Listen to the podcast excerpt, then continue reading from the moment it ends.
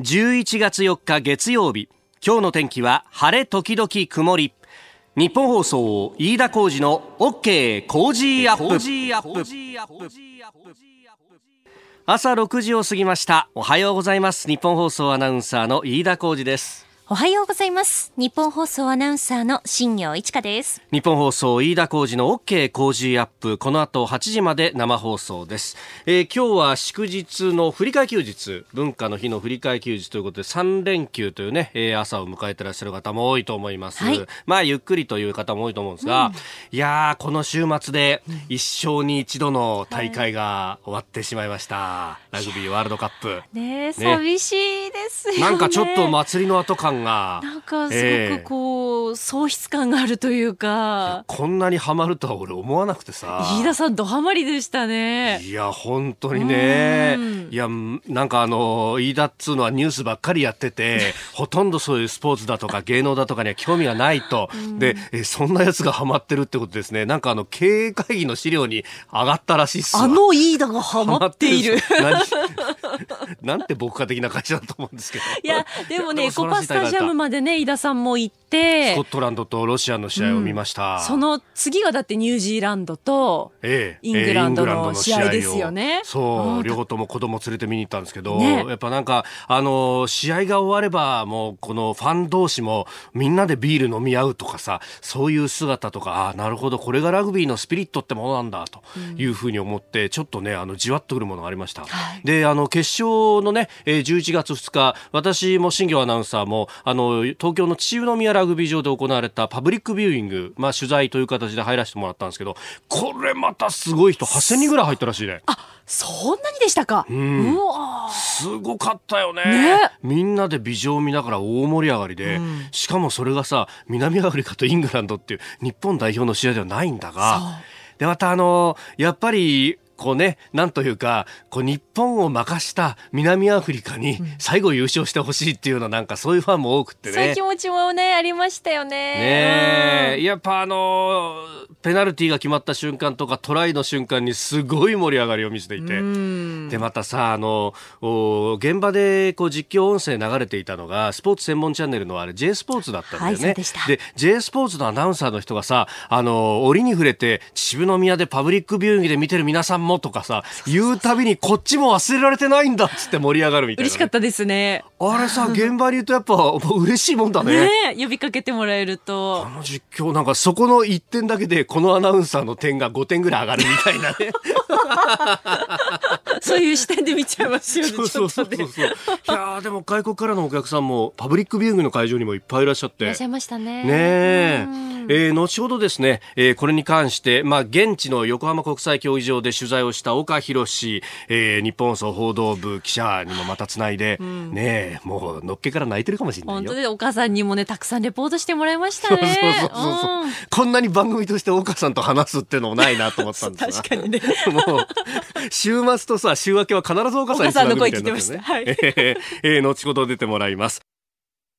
さあ最新ニュースピックアップいたします。スタジオ新聞各紙入ってきました。まあこれね、えー、祝日ということもありまして今日は一面トップ特集記事というのが多いですね、えーあのあと1年でアメリカ大統領選ということでそれを特集に挙げているのが朝日新聞です、まあ、このアメリカ大統領選あと1年というあたりはこの後、えー、7時台須田慎一郎さんと7時40分過ぎの、えー、ゾーンで、えー、掘り下げていきたいと思います、まあ、相変わらずこの災害が多い日本ということでそれについて特集をしているのが読売や毎日ですね、えー、読売は大雨の時に発電ダムを活用して、えー、水を貯めておいたりとか貯水量を確保するっていうのも方法としてあるんじゃないかといういう話、えー、そして毎日新聞はボランティアの入っている数というのが、えー、地域の差、えー、あるいはアクセスにも課題があるというあたりをトップに掲げております。まあそんな中、まあ、昨日はですね、えー、ラグビーワールドカップの終わった後の会見であるとかあるいは、えー、ラグビーアワードというものが行われておりまして相変わらずラグビーの話題というのも、えー、新聞の中には載ってるんですが、まあ、今回のラグビーワールドカップこれをこう日本にじゃ引っ張ってきた人たちのの話っていうのは、まあ、なかなか、えー、されてこなかったところもあるんで少しご紹介しますとこれあのまあ、いろんな人がもちろん関わったというところなんですが、えー、それこそですね、今世紀が始まったぐらいから2000年よりももっと前ぐらいから、えー、日本にラグビーワールドカップを呼ぶべきなんだというのをずっと言ってらっしゃった人がいて、えー、その中の一人が、あの、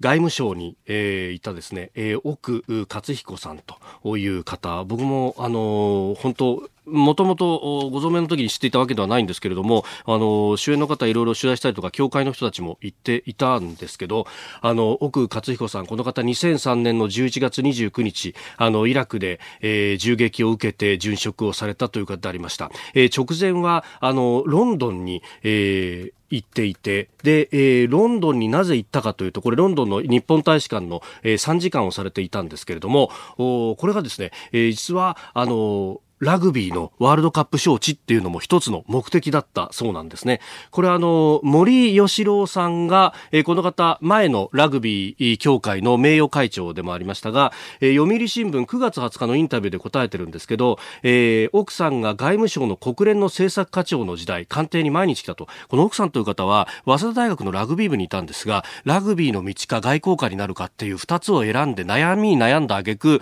外交官の道を選んだと。で、えー、ラグビーを一旦やめたんですが、えー、外務省に入った後にですね、えー、イギリスに、まあ、これ、あの、留学というか、えー、行ってで、英語研修に行って、オックスフォード大学のハートフォードカレッジで、えー、研修を受けたんですが、その際にですね、オックスフォードのラグビー部に所属して、レギュラーで活躍していたという人なんですよ。で、このオックスフォードのラグビー部時代の同僚たちっていうのが、そのまんま偉くなると、えー、今のワールドラグビー、えー、ラグビーの世界中の統括団体の偉い人たちに知り合いがいっぱいいて、えー、今だったら俺招致持ってこれるかもしんないと。だから、ロンドンに行かしてくれって。これ実は森さんに直訴をして、で、えー、ロンドンに行っていたという経緯があります。で、その方が、えー、国連の政策課長になった時に官邸に毎日来て、えー、ワールドカップ招致運動するから不倫させてくれと言ったと。で、森さんこれを悔いてるんです。あれでロンドンに行かしたから、その後イラクに行って、あいつ死んじまったんだよと。だから、その意思を継がなきゃいけないんだと。で、森さんはこのラグビーワールドカップ招致ずっとやってました。2011年に敗れ、15年にも敗れ、そして19年今年持ってきたと。いう経緯があったんですね。で、えー、そこにはあの、平尾さんというね、えー、ラグビーのレジェンドというような監督の方もいて、彼も若くして亡くなってしまった。いろんな人の意思を継いで今回のラグビーワールドカップがあったんだということは少し胸のところに留めていてもいいのかもしれません。えー、ご意見お待ちしております。COZY コージーアットマーク 1242.com です。時刻は6時57分です。さあ時代はコメンテーターの方々とニュースを掘り下げてまいります。今朝のコメンテーターはジャーナリスト須田慎一郎さんです。おはようございます、はい、おはようございます。よろしくお願いします、はい、あのメールもいろいろ来てるんですけれどもね、須田さん、えー、駿河区静岡市のかっぱたぬきさん、ええ、11月2日なんと阪神タイガースの記念日のようですね。何の記念日だと思ったら、ええ85年に日本一になった日の記念のようですと。ああ、懐かしいな。懐かしいですね。ゲイルが取った、最後バースリーアウト、試合終了。もう道頓堀から飛びた、飛び降りたくなるよね、このね。リスナーの皆様にプレゼント。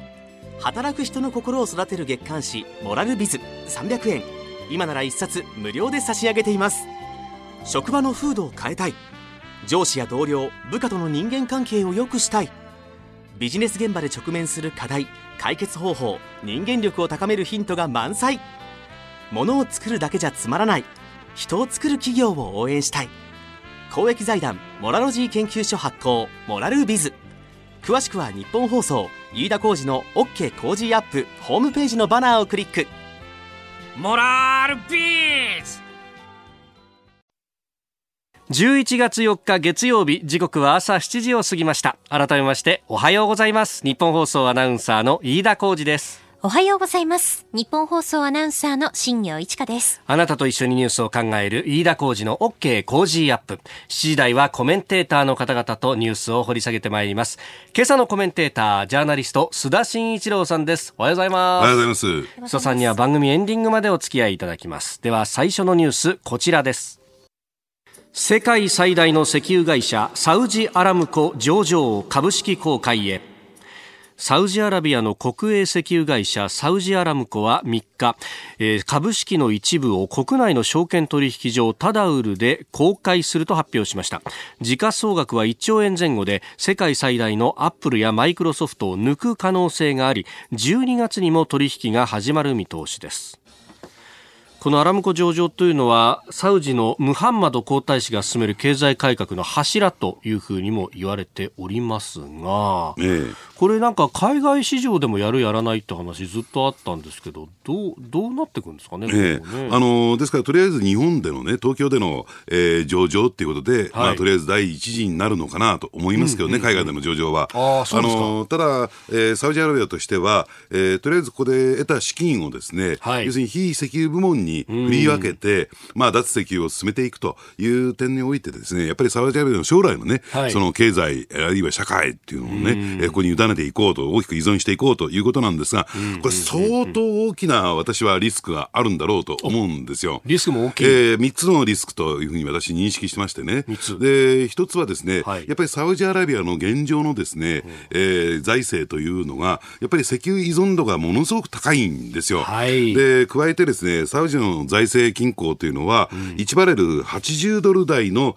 原油価格が必要であって、、それを下回るとですね、えー、財政危機に陥るんですね。はい、じゃあ一体今どのぐらいかというと、えー、1バレル60ドル前後ですよ。うんうん、ね、でで、何でこんな指摘をしているのかというと、はい、サウジアラビア、サウジアラビアイコールサウジアラムコという形になりますからね、えー、えー、サウジアラビアの財政状況が悪くなると、うん、えー、同社のですね、株価もどんと下がってくるんじゃないかというのが一つ。で、そういった財政上のリスク、そしてもう一つがですね、安全保障上のリスクですよね。はい、そのイランからですね、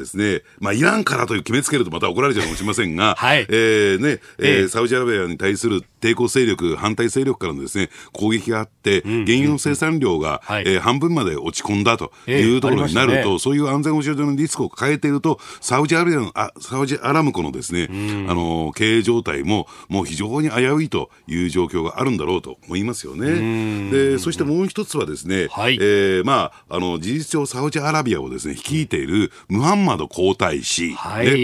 ー、この方ってもともとってどういう人かっていうと、えー、B チームっていういう言葉、私、ここでご説明申し上げたことあると思うんですが、はい、えイランに対する強硬派ですよね。うん、で、その筆頭というのは、えー、ボルトン、えー、はい、元補佐官ですね、うん、それからネタニヤフイスラエル首相。あとベンヤミンって名前だから、え ー、B なんですよね。そして、えーね、ムハンマド、えー、ビーン・サラマン、ね、そのビーンを取って、はい、B ということで、チーム B、えー、対イラン強硬派ということなんですが、はい、えー、ボルトン、ネタニヤフは、うん、えー、この表舞台が去りました。そうですね。そういった点で言うと、はい、えー、相当な逆風が、えー、国際政治の中で吹いているなと。いう状況があるんだろうと思いますね。で、そしてもう一つね、知られていないのが、はい、で、孫さんこういう人と組んで大丈夫なのかなって私心配なんだけども、親中派なんですよ。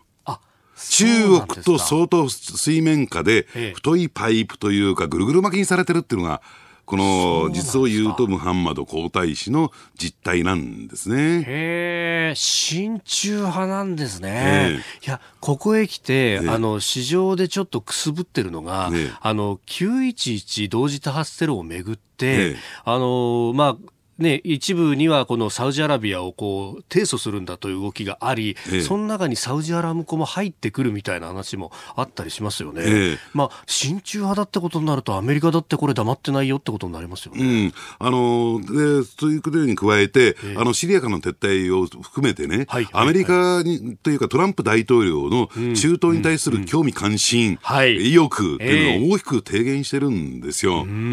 だからまあ、親中派だからもうどうぞご勝手にやったらどうみたいな状況になっていくと、なるほど。これ結構ね、厳しいんじゃないかなと。はあ、確かこの MBS、あの、ムハンマド皇太子って、クシュナーさんとは個人的に仲いいんじゃなかったでしたっけ？ええ。だからそこのパイプがあるだけなんですよ。あ、今残ってるのはそのパイプのみになってそうなんです。アメリカにとってはね。なるほど。えー、その辺のこう駆け引き、せめぎ合いっていうのが。ね。えー、だから、えー、国際政治の中においてはですね、はい、ちょっと、まあ、だから要するに、あのー、例のね、えー、トルコにおける、はい、えー、アラビ、ね、サウジアラビア人記者のですね、殺害もめぐって、はい、もうヨーロッパからソース感、うん、だからさっきの冒頭の話に戻ってくるけれども、そういった人権問題があるから、はい、えー、海外での上場が危まれてるというところもあった。だから日本なんですね。だからそれを日本で引き受けた、これがソフトバンクバンクのあの関連がありますからね。はい。だからそこを日本乗っかっていいのっていう問題もありますよね。なるほど。おはようニュースネットワーク。東京有楽町日本放送キーステーションに全国のラジオ局21局を結んでお届けいたします時刻は7時11分になるところですおはようございます日本放送アナウンサーの飯田浩二です今朝のコメンテーターはジャーナリストの須田慎一郎さん取り上げるニュースはこちらです安倍総理 ASEAN 関連首脳会談。昨日タイのバンコクに到着した安倍総理大臣は今日 ASEAN 東南アジア諸国連合と日中間の日中間のプラス3の首脳会談に臨みます。5日までの日程で RCEP、えー、自由貿易圏構想の交渉にも臨みますがこちらは年内の妥結が厳しくなっております。えー、昨日出発したということで羽田空港から立つときに報道陣の質問に答えた安倍総理大臣の声をお聞きいただきます太平洋からインドへと広がる広大な地域に、えー、自由で公正なルールに基づく、経済圏を作り上げるために、えー、日本は今後もですね、え交渉を引っ張っていきたい、え牽引していきたい、えこう考えています。まあ、このコメントにも出た RCEP は年内妥結厳しいというようなあ報道も出てきております、ええ、あのこの RCEP もですね前へ進んでいかないということもあるし、はい、あるいはですねアメリカが、ええ、トランプ大統領が出席を見合わせるという状況になったわけですよね。はい、そうですね、ええ、東アジアサミット、まあ、トランプさんも閣僚すらトランプ政権は送ってこないということで、ASEAN 側もなんか3か国しか出ないみたいなね、ええ、ことにもなってるよあのですからアメリカがですねやっぱり、えー、2つポイントがあってですね一つはもう大統領選挙が事実上突入したということもあって、内向きになってきた、はい、でそれと関連する、大統領選挙と関連する、えー、実は APEC、はい、えー、チリで開かれる予定だった今月ですね、えでに全力投球ということになってたんですね、はい、えー、米中貿易交渉第1フェーズのですね合意というの大きな、えー、イベントがあったものですから、ですから、えー、そういった意味で言うと、ASEAN とかね、アジア軽視というわけじゃないけれども、はい、優先順位からすると相当低いんだろうなと、えー、こういう感じがしますよね。はい、でそしてもう一つ、RCEP に関して言うとですね、ええ、やっぱりこれはね、あの、中国としてはがっかりムードなんじゃないかなと思いますね。で、今ね、中国が一番恐れているのはというか、嫌がっているのは何何かというと、はい、実はね、水面下で実質的なですね、うん、日米欧における FTA、えー、自由貿易協定がですね、事実上結ばれて、えー、巨大な自由貿易圏がですね、できることを中国が嫌がってるんですよ。やっぱりこの RCEP っていうのはそこにくさびを打ち込むという点で、はい、えー、中国にとってみるとね、えー、参加しやすい、加盟しやすいという点で、うん、えー、要するに自国の体制をそのまま残しつつ、はい、えー、加え加えれるわけですから、うん、そういった点で言うと、えー、中国としてはこれ、是が非でも前へ進めておきたい。はい、ですから、そういった意味で言うとどうでしょうね、日本としてはね、安倍総理としては、何もここは慌てる必要はないな。えーえー、自分たちには、えー、TPP11 があるんだからというような意識が強いんではないかなと。ですから今回のですね、うん、えー、ASEAN 関連首脳会談というのは、はい、さほど大きな成果はないと考えてもらっていいんじゃないかなと思いますね。ほう、成果はない。ええー、まあ、あの、要するに、えー、最初に事務方が積み上げていったところを見るとですね、はい、まあ見るべきところはないと言ってもいいと思いますね、これは。えー、まあ、RCEP のこの大枠合意でも出れば大きな成果だって懸念できるんでしょうけど、それも結局、年明けに持ち越しと、ね、この RCEP はなんか、あの年内妥結って毎年言われて、毎年伸びてるような感じがありますよね。ねまあ、だからね、そういった点で言うとですね、あの、五越同州というか、同床異夢というかですね、はい、おそらくこれで相当難しいんだろうと思いますよ。だからこれ妥結したところで、はい、その中身がないっていうね、えー、ことになりかねないし、うん、で、もう一つちょっと ASEAN を見てみますとね、はい、やっぱりあのね、えー、中国に対して、えー、厳しいスタンスを取っているベトナムに対して、、えー、まあ、他の国々がですね、えー、対抗しているような、そういうような、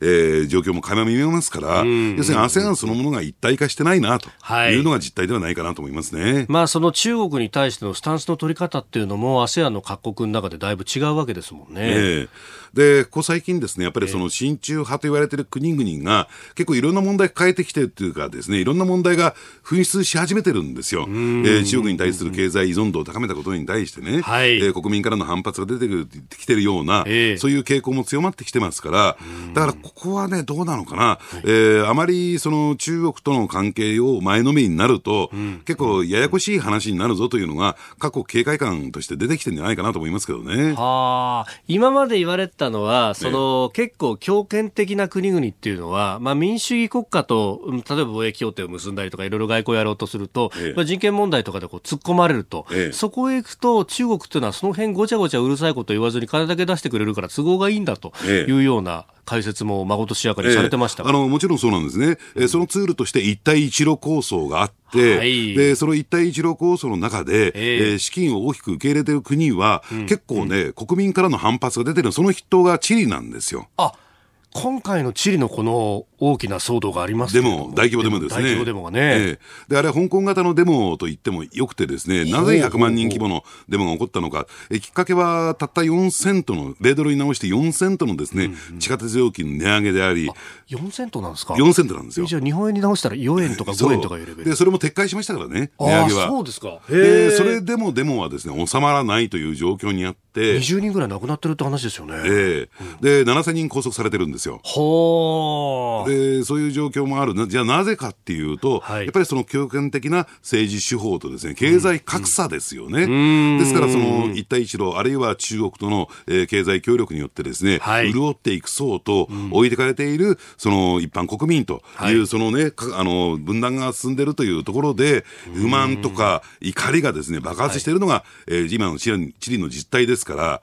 でこういったケース別にチリだけじゃなくて他の国々にも起こってましてね、やっぱり各国そのあたりをちょっと見てるものですから、はい、あまりその一帯一路にね、うん、えー、はまり込んでいくと、要するに今度国内状況が不安定になるっていうね、意識を持ちつつあるんですよ。あの、ちょっと前まで一帯一路批判というと、やっぱりあの、中国からガンガンお金を貸し込まれて、ええ、で、結局首が回らなくなって港を差し出すとかなんとかっていうところが出てきまし、出てましたけど、え、それだけじゃなくて、そういうなんかこう、国内の格差が大きくなるとか、結構こう経済的な、こう、哲学みたいなものの差みたいになってきますね。加えて国民生活が結構で、えー、犠牲になっちゃってるんですね、そういう点でいうと。そうか、開発だとかそういうところで。そうですね。えー、うん。そうすると、なんか一時期は、この中国やロシアみたいな強権的で非民主主義だけど、その方が意思決定が早いから発展するんだみたいなモデルがあったじゃないですか。えー、ちょっとこれ曲がり角ですか？そうですね。あの、結果的にですね、やっぱりその国民の不満とか怒りというのが、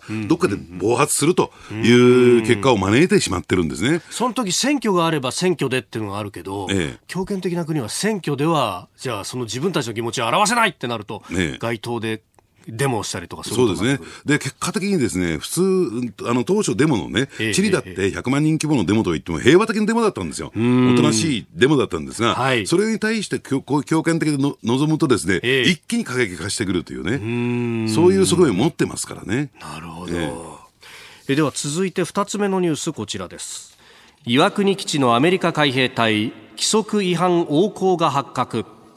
アメリカ海兵隊岩国基地所属の戦闘機部隊で重大事故につながりかねない規則違反が横行している実態が先週末沖縄県の第一海兵航空団の報告書で明らかになりました。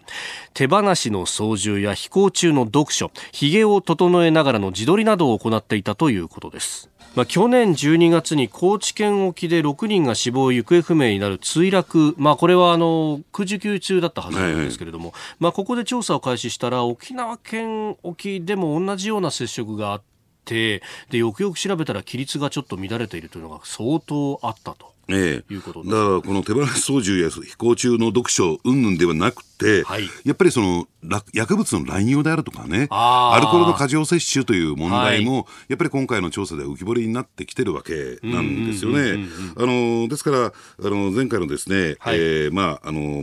第一海兵団の、えー、第一海兵航空団ですか、はい、えー、これに関して言うとですね、あの睡眠導入剤の成分が検出されたりとか、はい、えー、してますからね、やっぱりそこはね、ええ、あの相当深刻なんだろうなと思いますよね。で、えこれは何もこの、え局所的に、あるいは、えー、こういったアメアメリカ軍のですね一部で起こっている問題ではなくて、はい、かねてから、かねてからね、えー、こういった薬物であるとか、アルコールであるとか、はい、あるいは、えー、あの不倫であるとかね、そういった問題というのが、はい、えー、ずっと指摘されてきた。で、ただ、それについてはもう改善の兆しがなかったっていうね、えー、ところもあるのかなと思いますけどね。うん。まあ、その全体の指揮であるとか、ね、まあ、あるいはこう、ね、アメリカ全体の予算の削減みたいなところとかっていうのも、いろいろ作用してるんですかね、これはね。ねあのですからどうですかね、うん、やっぱりその、えー、なんて言ったらいいんですかね、その待遇じゃない、待遇、処遇じゃないけれども、はい、やっぱりここへ来てですね、その予算、今言われたですね、予算削減であるとか、うん、えー、そういうところで、そのしわ寄せっ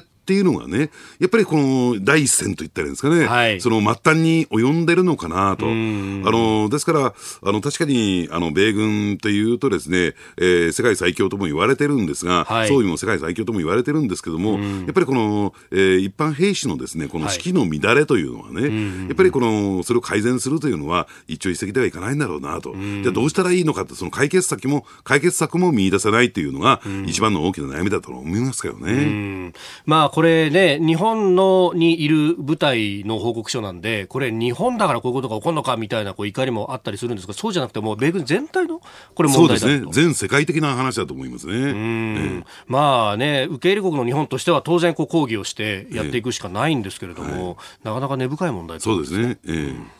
えー、この時間ジャーナリスト須田慎一郎さんとお送りしてまいりました。日本放送同期の方この後も須田さんにお付き合いいただきます今日のコメンテーターはジャーナリスト須田慎一郎さんです。引き続きよろしくお願いします、はい、お願いします。続いて教えてニュースキーワードです。沖縄美ら島財団一般財団法人沖縄美ら島財団は先月31日に火災が起きた首里城公園を管理しております。正殿などの管理は2月に国から沖縄県へ移行したばかりで県から委託された指定管理者となっておりましたが防火体制への責任も問われそうです。えー、1日になって記者会見をしたそうですけれども理事長はスプリンクラーの必要性に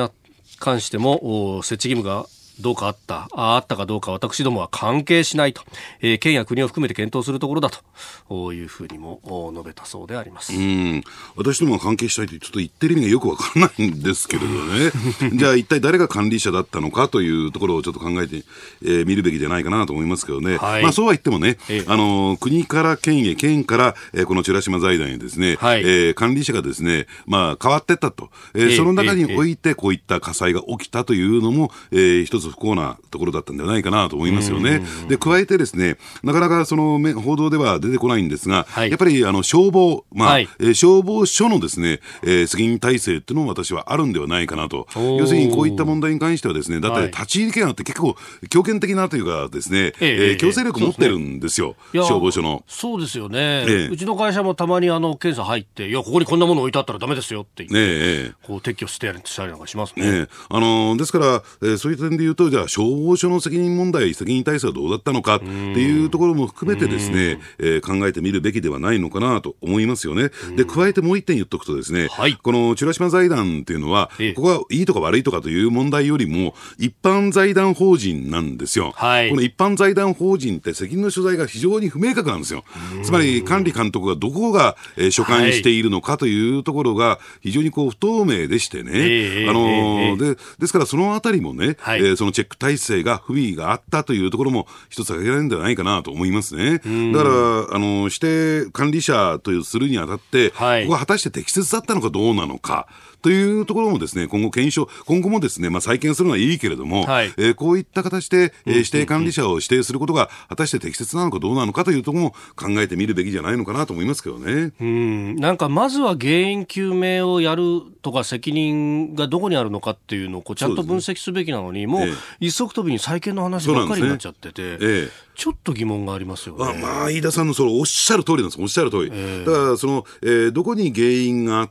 てつまり、結果やらなきゃならないのは再発防止策じゃないですか。再建するのはいいけれども、それで全て。同じことが起こったら意味はないですよね、えー、そのためにはですね、原因を徹底的に究明して、責任の所在を明確にして責任を負わせると。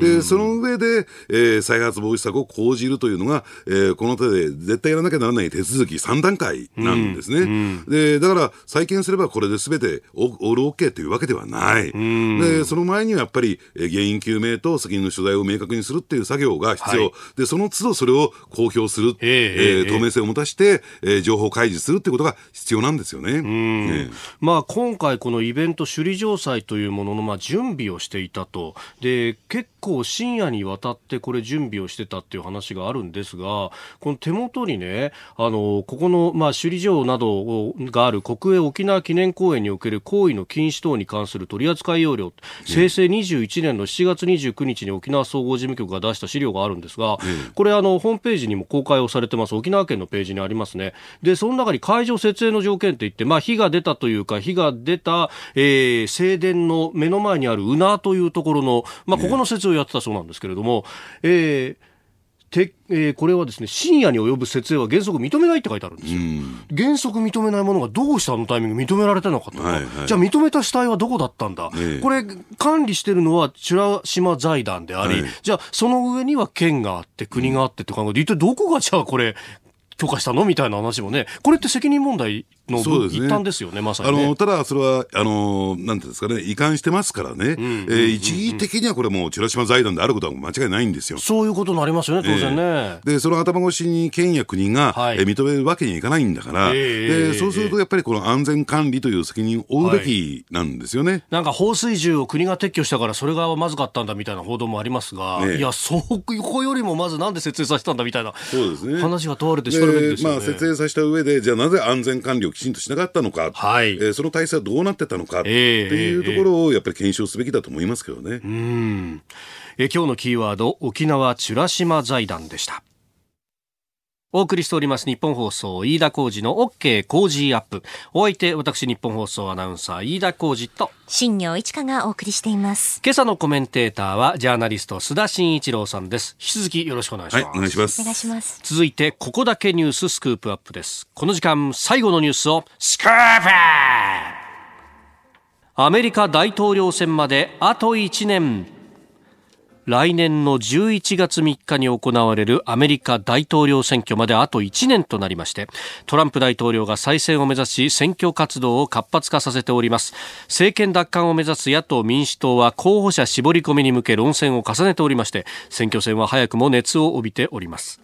まあ、こういうね、えー、時期物というものはあの特集記事がいっぱい出ますけど、まあ、昨日今日あたりからね、1年あと1年なんつって、えー、各紙が特集記事を出しておりますが、須田さん、注目点はどういったところになりますか？えあのとりあえず序盤戦はですね、これ、なぜか不思議なことに日本では全く 取り上げられてないんですが、えこの11月の上旬にですね、ええ。ー、アメリカの3つの州で州知事選挙があるんですよ。えケンタッキー、ルイジアナ、ミシシッピ、この3州で、はい、えー、州知事選挙がありましてね、まあ、あの今年はこの州知事選挙ってこの3つだけなんですけどね、はい、でこれがですね事実上の、えー、まああののね、あのゴングが、えー、鳴らされる、会社のゴングが鳴らされるってことになるんではないかなと。なるほど。で、これ実は、はい、えー、これを強く意識して、例えばバグダディ容疑者の殺害であるとか、っていうのがどうもスケジュール的にセッティングされた、えー、形跡があってですね、で、この3つのうちいくつ取れるのか、はい、共和党がいくつ取れるのかっていうのが一つ、えー、大きなポイントになってくると思いますね。うん、ね、まあ、州知事選というと州が一つの選挙区になるってことですよね。ええ、まあ、そうするとそうか、大統領選挙あるあるいはその予備選とかとほぼ同じ。かぶってくるということですよね。だからですから、ここで弾みをつけて、はい、でしかもその州については、えー、抑えにかかるというところなんだろうと思いますよ。しかもあれですよね、うん、あのフロリダであのアルゴアとブッシュで揉めた時なんかもありましたけど、ええ、最終的に選挙管理ってこの州知事が握ったりしますよね。そうですね。で、加えてですね、はい、えー、それを意識してかどうかわかりませんけど、今フロリダってことは、えー、出ましたけどね、はい、えー、トランプ大統領もですですね、ここへ来て、えー、住所を移したんですよ。あ、そうですニューヨーク州からフロリダ州に移しましてね。これもですね、やっぱり選挙を意識してるんではないかと言われてる。はい、まあもちろん、えー、ニューヨーク州知事とニューヨーク市長とはとんでもなく仲悪いんですけどね。あそこ民主党ですもんね、えー、ニューヨークはね。で、そういうところもあって、ちょっと住所を移転してっていうね、はい、ことになったんですけれども、まあいずれにしてもそういったところを見ていきますとね、はい、もう完全にアメリカはですね、選挙モードというか、大統領選挙モードに突入している。えー、ですから今後ですね、外交も内政も、特に外交に関してはですね、えー、これを選挙を強く意識していくことになるんではないかなと思いますね。で、ただ、ウクライナ疑惑の弾劾という点において言うとですね、はい、これでちゃんと理解しておいてほしいんですが、ええー、下院の、この弾劾における下院の役割というのは、はい、検察官役なんですよ。で、ですからこれを起訴するかどうかを決めるのが下院。はい、ね。ただ下院はですね、ご案内の通り、えー、民主党が過半数以上持ってますから、握ってますから、えー、そういう点で言うと、えー、まあ起訴と言ったらいいんですかね、えー、えー、なる可能性は高いのかなと、可能性はあるだろうなと。さあ、それに対してですね、はい、上院、これは、えー、裁判所の役割なんですよ。ですから、えー、それは有罪かどうかというのを決めるのが上院。これについてはですね、はい、えー、まあ言ってみれば共和党が過半数を握ってますから、えー、有罪になるということはない。ね。まあ結果の見えた、はい、えー、弾劾というふうに考えてもらっていいと思いますね。ただこれは諸刃の件であってね、えー、えー、これを要するに、えー、きちんと検証していく過程においては、確かにもしかすると圧力をウクライナに対して、ウクライナ大統領に対して圧力をかけた可能性もないわけじゃないけれども、えー、ただこれを検証していくにあたってはですね、はい、えー、バイデン副大、ね、えー、元副大統領のですね、息子の問題、息子がまたとんでもない息子でしてね、もう真っ黒なんですよ、ここは。ここは真っ黒。ええ。だからその事実関係が出てくるとなると、はい、えー、バイデン候補もですね、ええ。脱落ということになってくるのかなと思いますけどね。やっぱりその疑惑で傷がつくのはお互い様みたいなことになってきて、えええ、で、そうすると、まあ、バイデンさんがこう失速するとなると民主党のこう大統領候レースっていうのはどんどんこう、まあ、いわゆる党内左派が有利になっていくって形ですよね、えーえ。ー、ですからそういった点でいうと、えー、ウォーレンさんもですね、はい、これ左派、ね、エリザベス・ウォーレンと、えーはい、ウルトラ左派ですし、えーえー、サンダース上院議員、はい。えー、ここにですねオカシオ・コロテスが乗っかったんですよ。ああニューヨーク選出の会議員の、えーはい、でこれもですね、えー、まああの言ってみれば、えー、えー、グリーンニューディールを標榜しているね、はい。えー、これも環境左派極左ですからね、えー、でそうするとですね、これ、バイデンさんが、えーまあ、候補から脱落すると、はい、左派同士の争いになってくるというね、でそうなった時に、じゃあ、トランプ大統領と、えー、戦って勝てるのかどうかっていう問題になるんだろうと思いますね、まあ、本選で取ら取らなければいけないのは、むしろその中道の部分の揺れている人たちをどう取り込むかというところで、やっぱ左派すぎる人が民主党出てしまうと、だったらトランプさんのがっていうふうになる人も結構出るわけですか、えあのだからそういうところを民主党の中でも、はい、えー、まあ、恐れている人たちがいましてね、えー、もう少しニュートラルな人ということで、えー、意外な人の名前も今なってきましたね。ほうほう。ヒラリー・クリントン。えー、もう一回どう？っていうね。三度目ですか？三度目。はあ。で、本人もまんざらじゃないって。もうね。まんざらじゃないんだ、しかも。大体、なんか喜劇の、っていうか逆の領域に民主党の中入ってきたなと。本当ですよね。そもそもバイデンさんだって、いや、ずいぶん、これ昔の。昔の名前で出てますみたいな。ところがそれどころじゃないですよね。でもそうなったらまたね、ええ、なんかあの いろんな疑惑が、まあ、クリントン財団どうなんだみたいな話だってあったわけですよね、あの、えー、4年前の選挙の時も、えー、そんな話にもなると。えー、だから1年前でそれやってて大丈夫なんですか？という状況、でとはいってもトランプさんだって盤石じゃなくて、はい、えー、今、不支持の方が支持も10ポイントぐらい上なんですよ。あ今そうなんですか、えー、あのただ支持者というのが、支持層というのは40ポイント、はい、これ岩盤みたいにね、えー、えー、ありますから、うん、ですからそこだけを固める。はいそこを固めていくというね、えー、戦略、そこで若干の上乗せというところになっていく。うん、そうすると、ね、やっぱりね、えー、民主党に対する、民主党の後援者に対する、はい、もう口を極めての罵り合戦になってましてね。これもまた分断を深めていくんだろうなと。で、トランプ大統領再選はしたのはいいけれども、はい、もう今以上にですね、アメリカは、えー、分断社会になっていく可能性は高いですよね。はあ。これ、前回の大統領選の時に、やっぱもう今までこう民主党が強かったラストベルトと呼ばれるような、まあ、あの、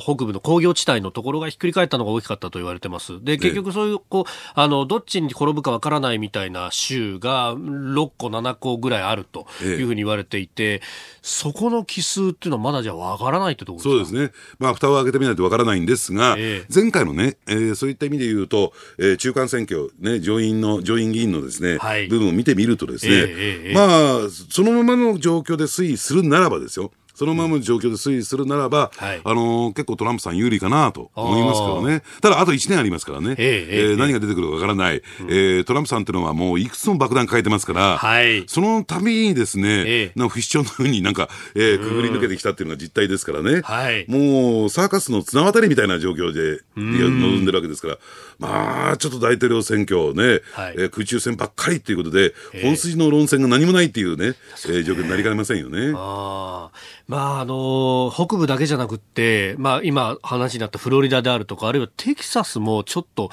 揺れてきてるみたいな話もありますよね。ええあのですから、さすがにね、共和党内の良識派っていうのが、はい。いいのこれでみたいな。政策も少しは論争したらどうだと。ええあまあ、その辺は、日本だって 50歩100歩ですからね。かもしれないですね。ええ えー、アメリカ大統領選まだあと1年。まあ、これはね、またあの、いろいろな折を見て、えー、須田さんに解説をいただくですから、冒頭申し上げたね、はい、えー、3つの州知事選、ちょっと注目してください。なるほど。はい、そっか、これが今週結果が出て、じゃあ来週その総括とかも、ね、そうですね。やっていければいいですよね。はいえー、今日のスクープアップアメリカ大統領選まであと1年、えー、お話をいただきました。このコーナーも含めてポッドキャスト YouTube ラジコタイムフリーでも配信していきます。番組ホームページをご覧ください。